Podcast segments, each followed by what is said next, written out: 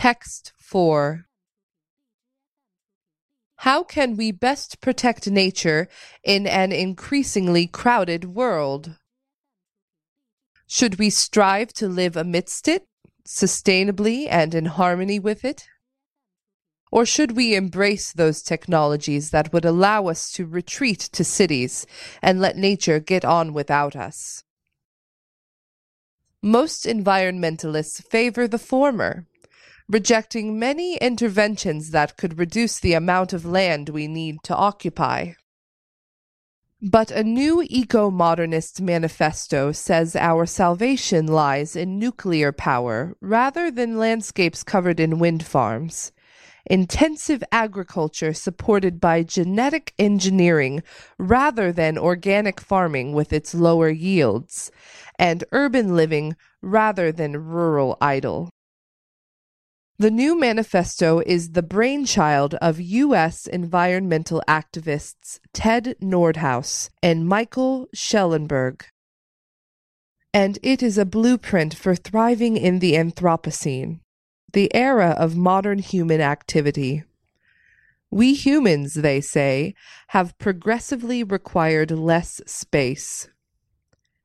As the manifesto puts it, early human populations with much less advanced technologies had far larger individual land footprints than societies have today. The planet has no fixed carrying capacity because technology is not fixed.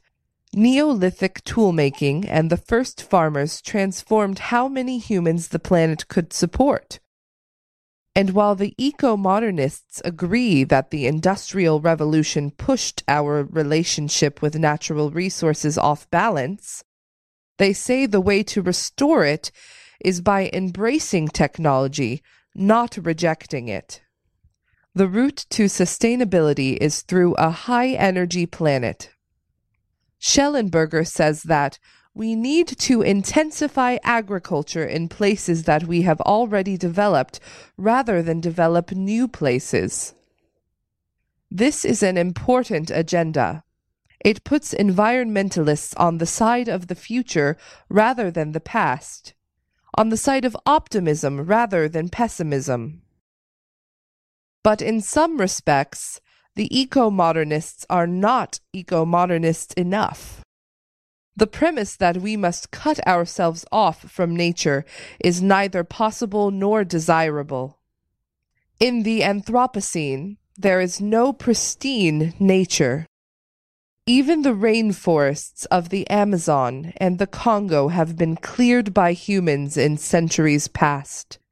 The world is dominated by what some ecologists call novel ecosystems, partly random collections of species that are far removed from anything remotely pristine, and usually well endowed with invasive species brought in by humans.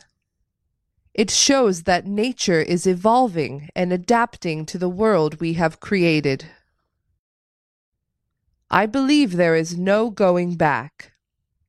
We cannot have the Anthropocene on one side of the fence and the landscape of the Holocene, shaped by 11,000 years of early agriculture, on the other side. The eco modernists should banish their quest for some halcyon vision of rewilding. Of course, we need to reduce our footprint but a good Anthropocene will achieve that not by cutting us off from nature, but by better integrating us into it. As the world's most successful invasive species, we must take this path if we are to make the best of the age of humans.